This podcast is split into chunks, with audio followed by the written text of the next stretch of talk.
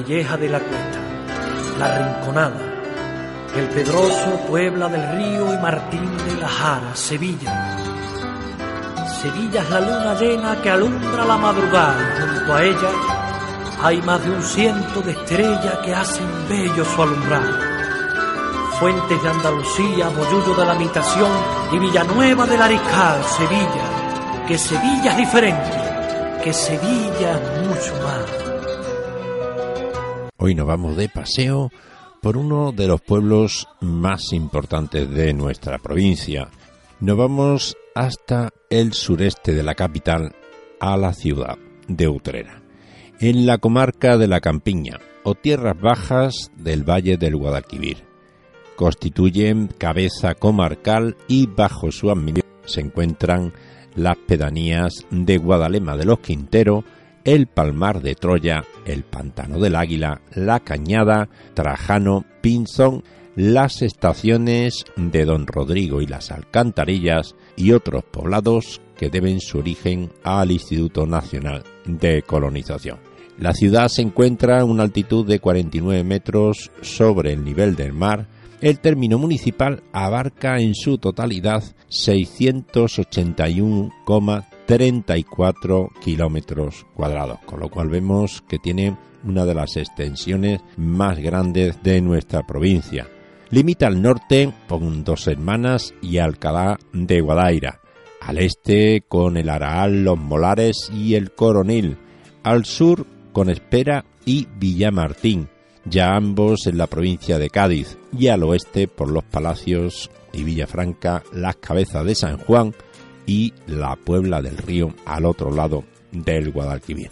La población censada durante el año 2014 fue de 52.437 habitantes, lo que le hace el tercero en número de habitantes de nuestra provincia. Vamos a dar ahora un paseo por su historia. Los abundantes restos arqueológicos encontrados reflejan la constancia del paso del hombre por estas latitudes durante el Neolítico, la Edad de Bronce, etc. Se han encontrado también restos de origen fenicio, tartésico, turdetano, etc., que son testigos del intenso comercio que tuvo lugar en la zona durante este periodo. Las primeras noticias recogidas de Utrera corresponden a su pasado romano. El mismísimo Estrabón, en el libro tercero de su geografía, nos dice la poblaron soldados del César que fueron eméritos y veteranos. 23 años justo antes del nacimiento de Cristo. Representativo de esta época es el puente de Alcantarilla, que enlazaba el tramo de la Bética con el norte a través de lo que se llamó Vía Augusta y que en más de una ocasión hemos comentado en este paseo por los pueblos. Existieron distintos asentamientos en el término municipal, de algunos de los cuales se conserva la toponimia, como es el caso de Siarum, edificada en las tierras de la Cañada, Salpensa, que se levantaba en el cerro de Alcázar, en la carretera del Coronil, Alice, en las tierras del Cortijo de Torre Alocaz, Oripo, al oeste del término, y Lectis, soberbia fortaleza que se nombraba en los tiempos de la guerra del César. Las dos necrópolis encontradas en el casco urbano, una en el Olivar Alto, que data de los siglos III a II Cristo, y otra en la carretera de los Palacios, perteneciente cronológicamente a los siglos III y IV ya de la época cristiana, confirman que lo que hoy es el casco urbano de Utrera era en la época romana un campo raso rico en trigo, vid y olivos.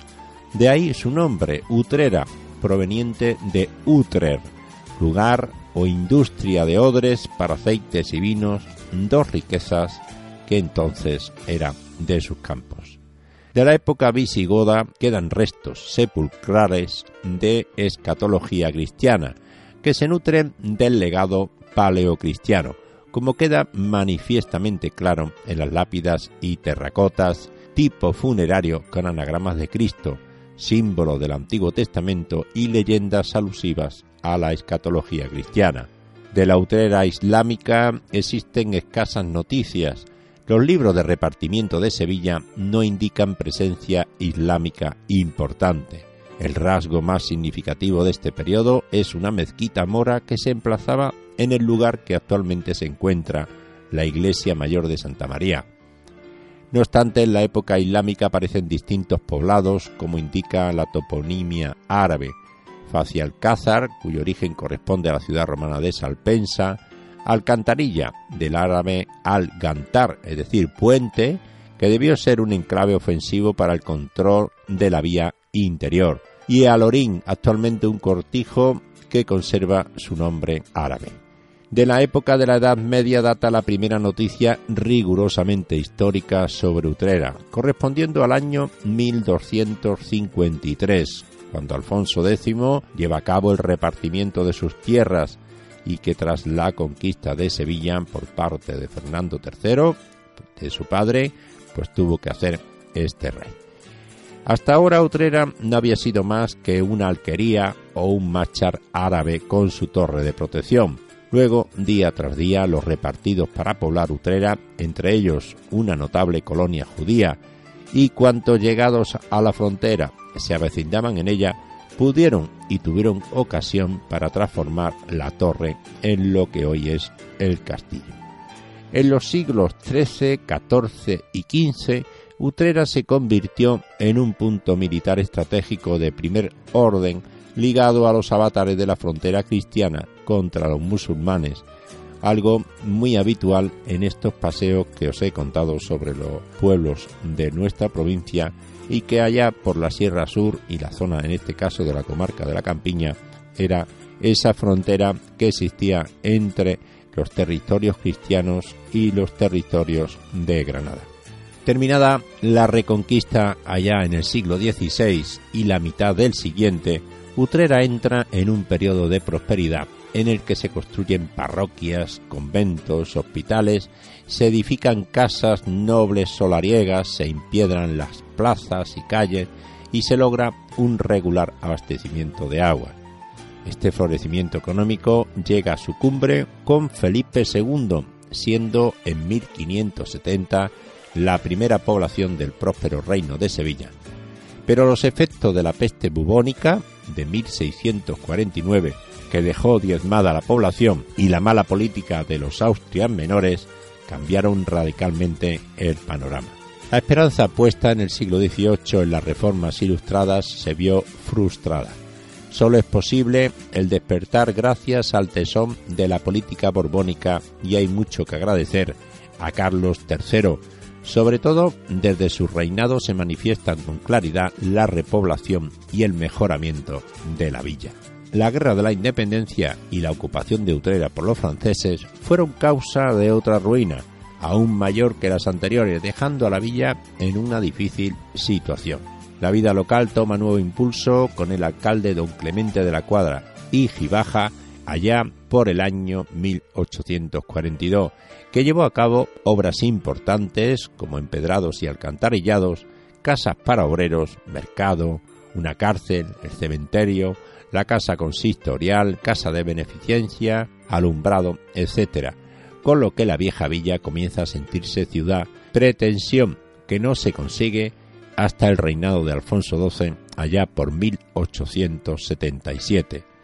Los movimientos políticos y sociales del siglo XIX tuvieron también su natural repercusión en Utrera, como las banderías y antagonismos entre liberales y conservadores y demás fracciones políticas las luchas caciquiles, elecciones amañadas, los periódicos satírico-políticos, los alborotos y las huelgas. Y ya nos vamos hasta la Guerra Civil de 1936, que dejó una estela de sufrimiento y familias truncadas a partir de ella. Utrera presencia las convulsiones propias de una sociedad agraria con fuertes tensiones sociales dedicada a la agricultura y con pocas perspectivas de industrialización. En los años siguientes realmente no hay grandes hechos que trasciendan fuera del pueblo.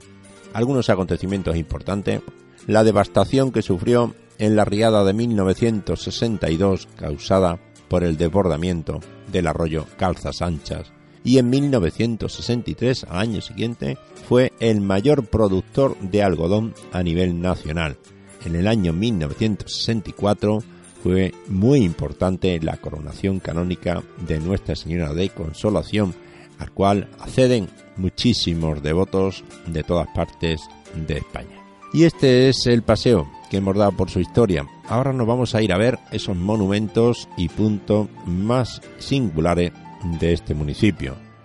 Comenzaremos por la arquitectura religiosa y lo haremos con la iglesia de Santa María de la Mesa. Forma parte del paisaje característico de Utrera, ya que su esbelta torre, al ser la edificación más alta de la ciudad, se puede ver desde cualquier punto alto. La iglesia de Santiago el Mayor, también un templo gótico del siglo XIV con una larga historia, está ubicado en las proximidades del castillo santuario de consolación, ubicado en las afueras de la ciudad, al que se llega por un espacioso camino flanqueado por el Parque de Consolación. En su interior se encuentra la patrona de la ciudad, destacando además su artesonado mudéjar y el altar mayor. El convento de la Purísima Concepción, fundado en 1578, que cuenta con iglesia de nave única con rica cubierta de carpintería mudéjar el convento de las Hermanas de la Cruz, que fue construido en el segundo tercio del siglo XVIII de planta elíptica, el Hospital de la Santa Resurrección, fundado en 1514, merece ser destacado los patios y la iglesia donde se conservan dos sepulcros de los Pontes de León. La iglesia de San Francisco, construida en 1645 por los jesuitas y ocupada por los franciscanos a partir de 1797 hay que destacar su cúpula con artísticos frescos que la decoran del siglo XVIII. La capilla de Nuestra Señora del Carmen, que forma parte del Colegio Salesiano, el más antiguo de la congregación en España, ya que data de 1881. La capilla de los Dolores, concluida en 1747, y cuya planta elíptica constituye uno de los escasos ejemplos de la arquitectura barroca sevillana. La capilla de San Bartolomé. En ella se venera la imagen de nuestro Padre Jesús Nazareno, obra de Marcos Cabrera del siglo XVI. La capilla de la Santísima Trinidad, construida en los años 1719 y 1723. Su exterior muestra una sobria portada rematada con espadaña, y ese monasterio muy reciente y muy criticado que creo que más de uno se ha asombrado al menos al verlo desde lejos. Estoy hablando del monasterio del Palmar de Troya.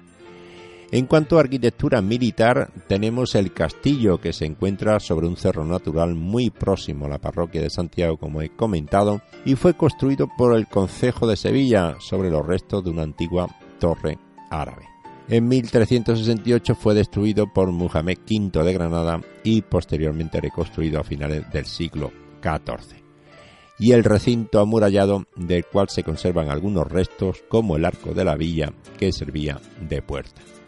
Y respecto a la arquitectura civil, pues recomiendo a todos un paseo por esa preciosa plaza, Plaza de la Constitución, un callejón de la antigua judería con sinagoga que se llama del Niño Perdido, el antiguo cartel de caballería, típica construcción castellana realizada en el siglo XVI, el Teatro Municipal Enrique de la Cuadra, que ha sido rehabilitado recientemente y en cuyo interior se puede visitar el legado de los hermanos Álvarez Quintero.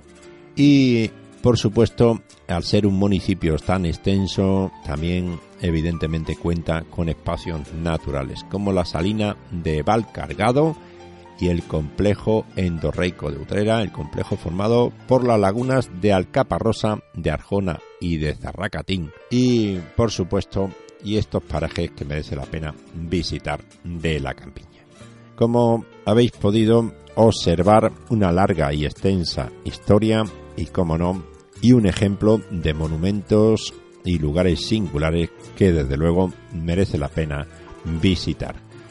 En cuanto a las fiestas más importantes que se celebran en esta localidad, comenzaremos por lo que ocurre como en la mayor parte de nuestros pueblos, tanto la cabalgata de Reyes Magos, el carnaval y una Semana Santa de especial interés que recomiendo a muchos de los sevillanos que se quejan de bullas en la capital. Recomiendo que se pasen por la Semana Santa de Utrera, que no tiene mucho que envidiar a la capital, puesto que cuenta con muchos pasos y procesiones del siglo XVI y XVII.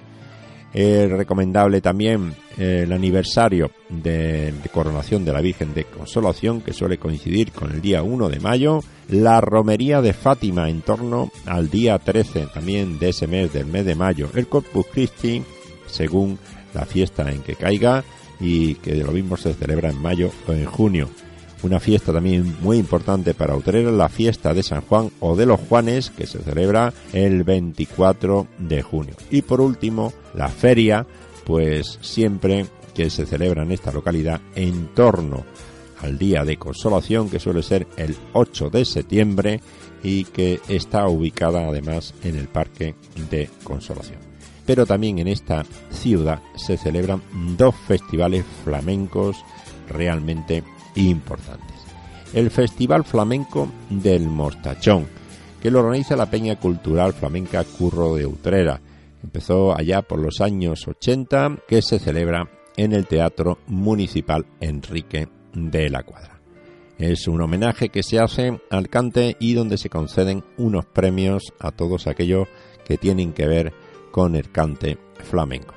Y por supuesto, el más conocido, el Festival flamenco El Potaje Gitano, que lo organiza la Hermandad de los Gitanos. Suele ser el último sábado del mes de junio. Los aficionados al flamenco tienen una cita en esta población utrera con el más veterano de los festivales de verano de España, el Potaje Gitano, cuya creación se remonta ya al año 1957 y han homenajeado año tras año a relevantes figuras como Caracol, Mairena, Camarón, Fernanda y Bernanda, Lebrijano, etcétera, etcétera. Un festival, ya digo, de los más importantes de España.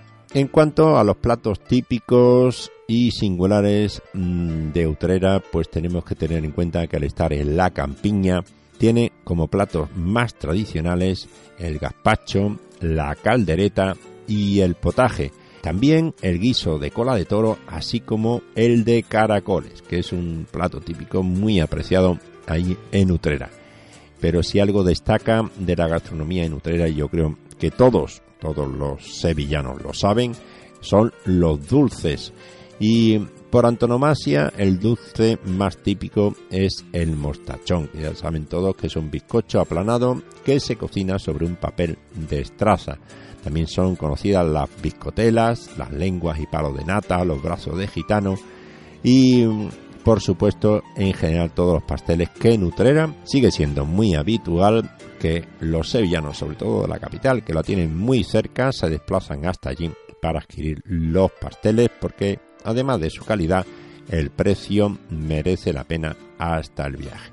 En cuanto a personajes que tienen que ver con esta población, pues igual que ocurre con su historia, igual que ocurre con sus monumentos, pues la verdad que es bastante extenso.